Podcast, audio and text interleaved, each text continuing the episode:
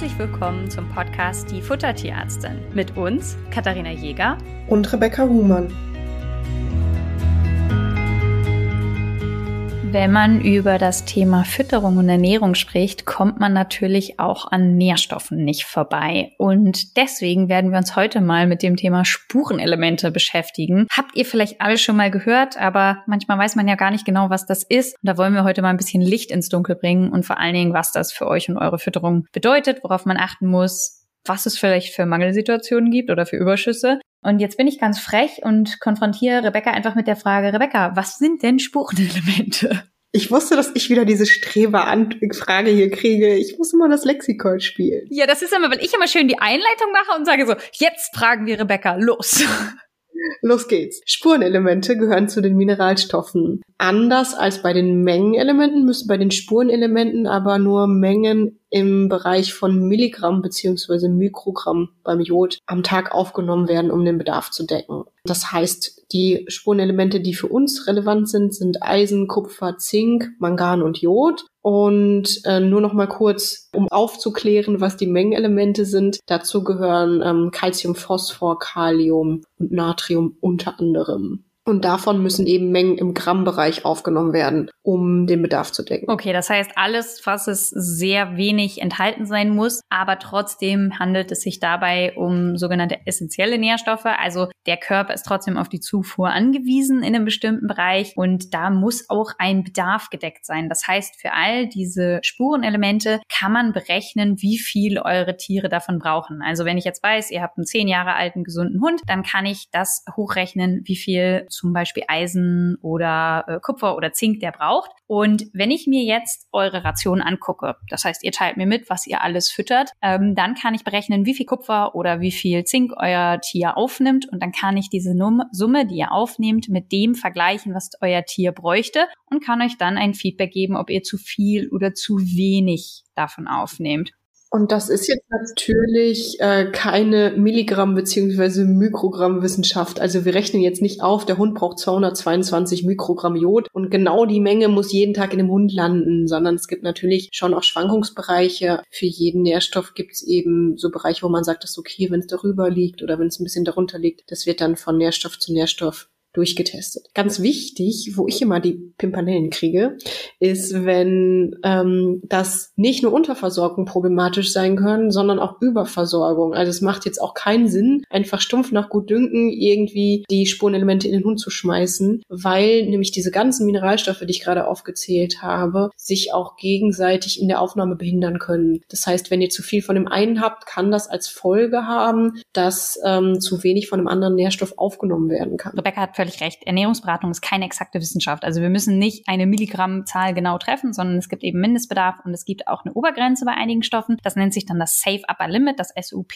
Und wir wissen halt so, in welchem Bereich das gedeckt sein sollte, damit euer Tier alles hat, was er braucht. Und gerade mit den Spurenelementen ist es ein Thema, das uns sehr am Herzen liegt. Ich finde es fast manchmal ein ganz bisschen vernachlässigt, denn es gibt eine Gruppe, wo man immer wieder Rationen überprüft und es sind zu wenig Spurenelemente drin. Gerade die Kandidaten Kupfer, Eisen, Zink sind in ganz, ganz vielen BAF-Rationen, die uns vorgelegt werden zur Überprüfung, nicht enthalten. Und Rebecca, du bist doch gerade das schöne Lexikon. Dann kannst du uns doch erzählen, warum das so ist oder warum die dann oft zu knapp sind. Genau, wenn, also die Grundidee des BAFens ist ja, das Beutetier nachzubauen und darüber die Nährstoffversorgung zu garantieren. Wenn wir jetzt aber Wolf und Hund vergleichen, ist es so, dass der Wolf natürlich den ganzen Tag aktiv war und 30, 40 Kilometer am Tag gelaufen ist und dementsprechend auch einen großen Energiebedarf hatte. Dieser Energiebedarf hat zur Folge, dass der Wolf im Vergleich zu Hund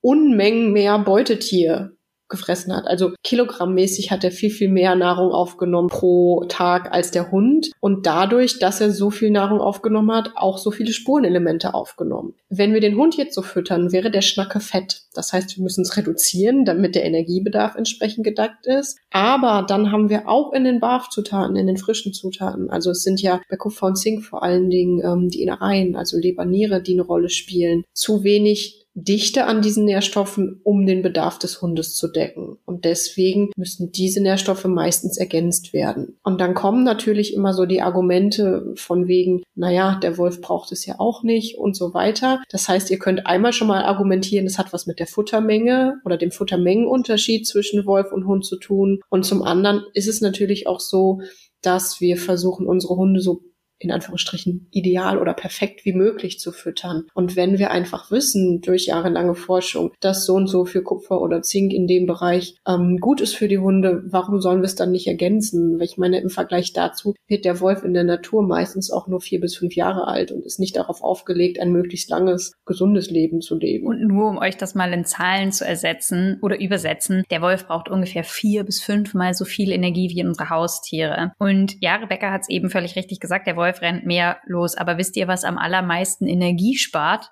Den ganzen Tag in einem beheizten Haus zu sitzen. Macht euch das mal klar. Der Wolf liegt die ganze Nacht draußen, muss seine Körpertemperatur selber halten. Auch das klaut ihm Energie. Und wenn ich da ähm, an unsere Hunde denke, die einfach in unseren beheizten Häusern teilweise mit im Bett schlafen, nicht, dass ich das verurteilen würde. Macht das, wie ihr das wollt. Aber bedenkt einfach, dass euer Hund da natürlich eher das Problem hat, dass es eher zu warm ist als zu kalt und das einfach einen anderen Energieverbrauch hat. Manchmal begegnet einem so ein bisschen der Mythos, dass ja, die Barfer dann sagen, ja, das hat damit zu tun, dass die wie heißt es, äh, konventionell gehaltenen Tiere nicht mehr die Nährstoffe haben. Nee, das hat einfach damit zu tun, dass unsere Hunde nicht mehr die Mengen aufnehmen können, die die Wölfe damals aufgenommen haben. Und Rebecca hat völlig recht. Der Wolf ist daraus ausgelegt, sich in kürzester Zeit möglichst effizient zu vermehren. Auch das ist eine Anforderung, die wir heutzutage an unsere Tiere gar nicht mehr stellen. Ja. Und ganz wichtig noch, der gebarfte Hund hat denselben Bedarf an diesen Spurenelementen wie der Hund, der ein fertiges Futter bekommt. Also das ändert sich nicht von Fütterungsform zu Fütterungsform. Das hat auch nichts damit zu tun, dass es in der rohen Zutat irgendwie anders verfügbar ist oder vom Körper angeblich anders verarbeitet oder aufgenommen werden soll, sondern dieser Bedarf, der ist für alle Tiere gleich, egal welche Fütterungsform die bekommen. Völlig richtig, denn auch das ist ein Mythos, der gerne immer wieder zitiert wird, dass ja die ganzen Bedarfszahlen, über die wir jetzt gerade gesprochen haben, mit Fertigfutter ermittelt wurden. Ja, das mag sein. Aber bedenkt bitte, wenn ihr von einem Nährstoff zu wenig in einer Ration enthalten habt,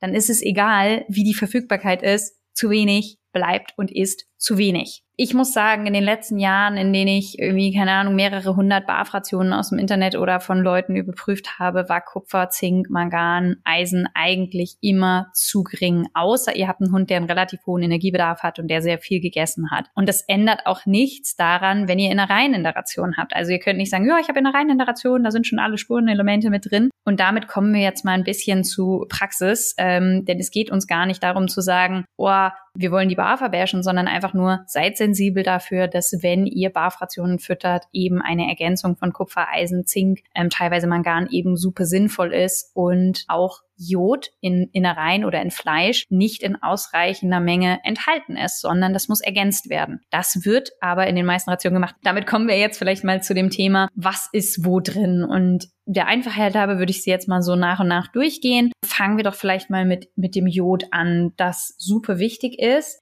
Rebecca, Jod. Jod, das wissen die meisten, ist wichtig für die Schilddrüsenfunktion. Und dabei kann es problematisch sein, sowohl wenn wir kein Jod oder zu wenig Jod im Futter haben, als auch eine Jodüberversorgung kann Probleme machen mit der Schilddrüse. Wenn wir jetzt Jod ins Futter bringen möchten, haben wir das in unterschiedlichen Zutaten. In ausreichender Menge, um den Jodgehalt des Hundes zu decken, ist oder der Katze zu decken, ist es eigentlich nur in Seealgen enthalten oder als Zusatz tatsächlich. Ähm, ein bisschen Jod haben wir zum Beispiel noch in Algenkalk oder auch Meeresfisch bei der Katze ist es auch möglich, das über Jod zu decken. Das hängt davon ab, wie viel ihr Fisch gebt. Ich hatte mal aus Interesse berechnet für meine Lemon, wie viel Fisch ich geben müsste. Und Achtung, und da wird's jetzt tricky. Ähm, ihr braucht erstens nur Meeresfisch. Das hat Rebecca eben so in einem Nebensatz ähm, erwähnt. Mir ist es aber wichtig, das hier nochmal gezielt zu erwähnen. Wenn ihr Süßwasserfische oder in Zuchtprogrammen gezüchtete Fische habt, kommt ihr nicht auf die Jodgehalte, sondern es muss Meeresfisch sein. Und Lemon bräuchte ungefähr zwei, zweieinhalb Kilo Meeresfisch pro Woche, um ihren Jod Jodbedarf zu decken. Das ist möglich. Bei einem Hund zum Beispiel, der Allergiker ist, aber Fisch funktioniert. Das sind so Mengen, in die man dann auch kommt. Und bei Katzen, die jeden Tag Fisch fressen, kann man auch in die Bereiche kommen. Beim Hund ist es in der Praxis, hm, habe ich es noch nie gesehen. Genau, mir schwebte gerade die Katzenration vor, die nämlich irgendwie eine bestimmte Fischsorte gefressen hat, wo tatsächlich kritisch viel Jod dann nachher drin war. Also auch da ein bisschen aufpassen in die andere Richtung. Ihr seht, es ist gar nicht so einfach. Ganz kurz noch zu See- und Süßwasser. Für die Jodversorgung über Algen braucht ihr Seealgen. Und die typischen Kandidaten äh, Chlorella und Spirulina, das sind Süßwasseralgen und die liefern euch kein Jod. Auch das ist oft was, was missverstanden wird. Genau, weil man hat dann oft, wenn man zum Beispiel eine Nassfutterpackung umdreht, steht da drauf Algen. Und das finde ich immer so ein bisschen blöd, weil wenn da nur Alge steht, habe ich keine Ahnung, ob das eine Süßwasseralge oder eine Seealge ist. Und dann kann ich gar nicht sagen, ist das jetzt eine versteckte Jodquelle oder nicht. Und dementsprechend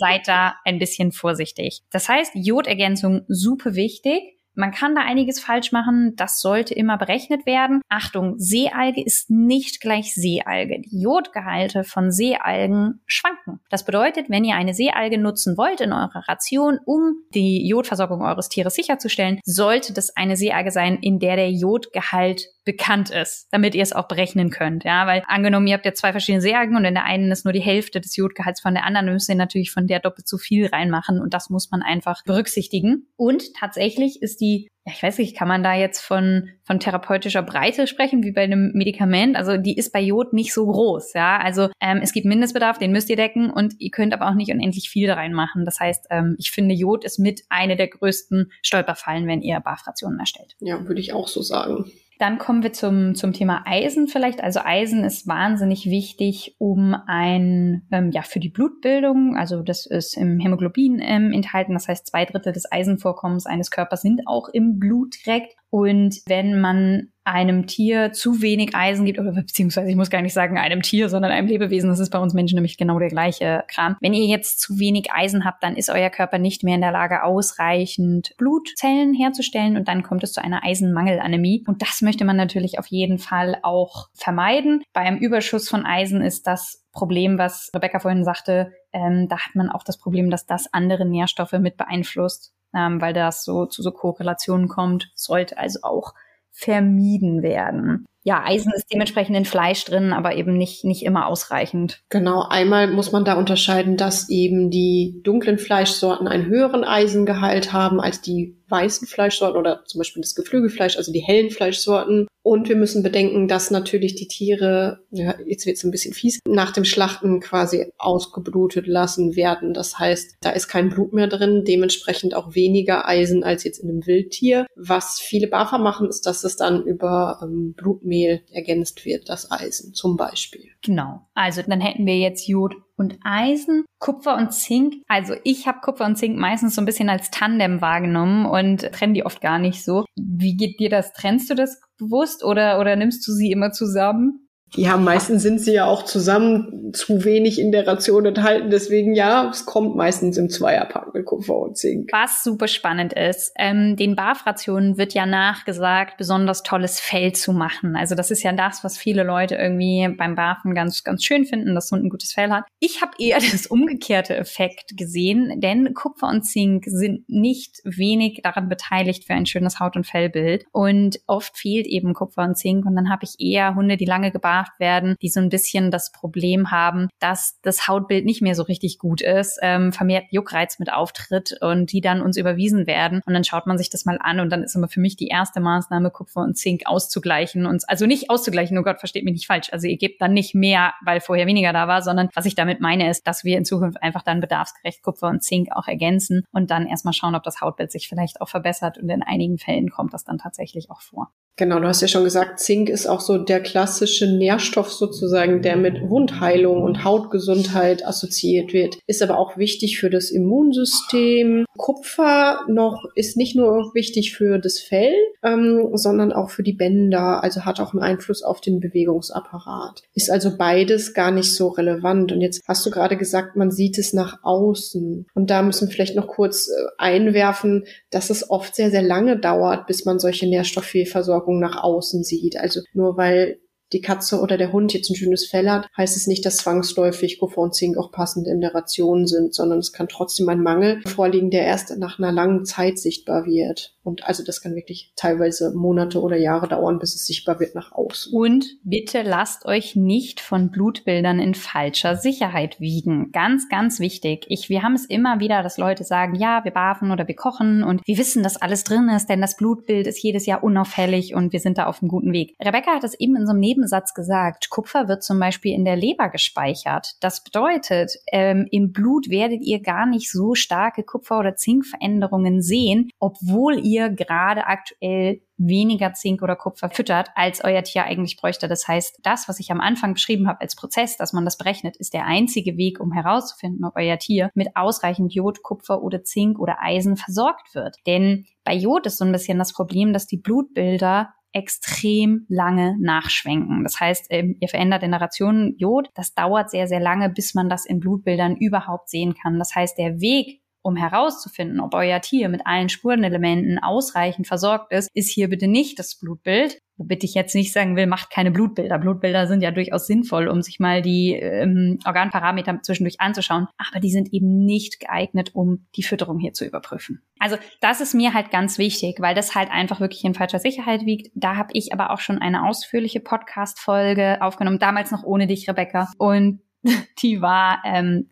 kann ich mit einem Blutbild die, die Ration überprüfen. Das heißt, wer da mehr wissen will, kann das auch nochmal ausführlich sich anschauen. Genau, dazu auch nochmal so eine kleine Anekdote bei mir aus der Beratung. Und zwar hatte ich eine ganz liebe Patientenbesitzerin mit drei Hunden, die tatsächlich alle eine Schilddrüsenunterfunktion hatten. Und als wir geschaut haben, ähm, was falsch ist, da fehlte in der Fütterung leider komplett das Jod. Aber das Ganze hat sich auch wirklich erst nach Jahren ge gezeigt. Also ich glaube, der eine Hund hatte schon seit neun Jahren das Futter in dieser Form bekommen und da war es erst aufgefallen. Also es ist eben leider nicht immer so einfach von außen zu beurteilen und wie gerade nochmal gesagt, auch mit den Blutuntersuchungen schwierig festzustellen, die Versorgung, sondern da macht es wirklich Sinn, sich das Futter anzugucken. Achtung, wir haben jetzt hier mehrfach gegen Koch- oder Barfrationen gesprochen. Ähm, wer aber aufmerksam die Nassfutterfolge gehört hat, weiß, dass ich genauso wütend werde bei Nassfuttern, die als Alleinfuttermittel deklariert werden und in denen keine Zusatzstoffe drin sind. Denn diese Spurenelemente sind genau das, was in ein Nassfutter aus meiner Sicht als Zusatzstoff mit reingehört. Das heißt, wir brauchen Jod, wir brauchen Kupfer, wir brauchen Eisen, wir brauchen Zink.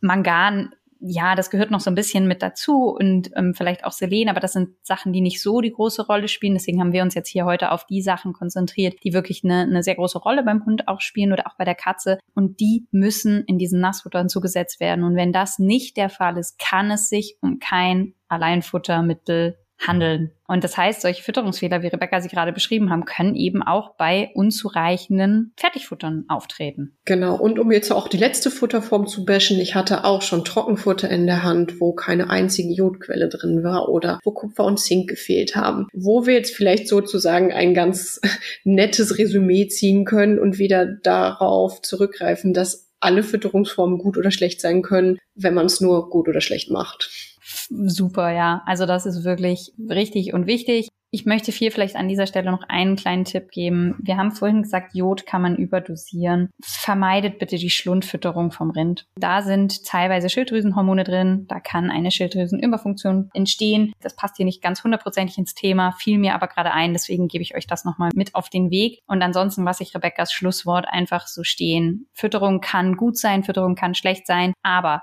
vielleicht eine kleine Call to Action für euch heute. Schnappt euch mal euer Futter, egal was ihr füttert und guckt, ob ihr eine Kupfer, Zink, ja, Eisen oder Jodquelle in eurem Futter mit drin habt. Und wenn nicht, bucht ihr vielleicht mal ein Kennenlerngespräch bei uns. Genau. Alles klar. Dann sage ich bis dahin. Bis dann.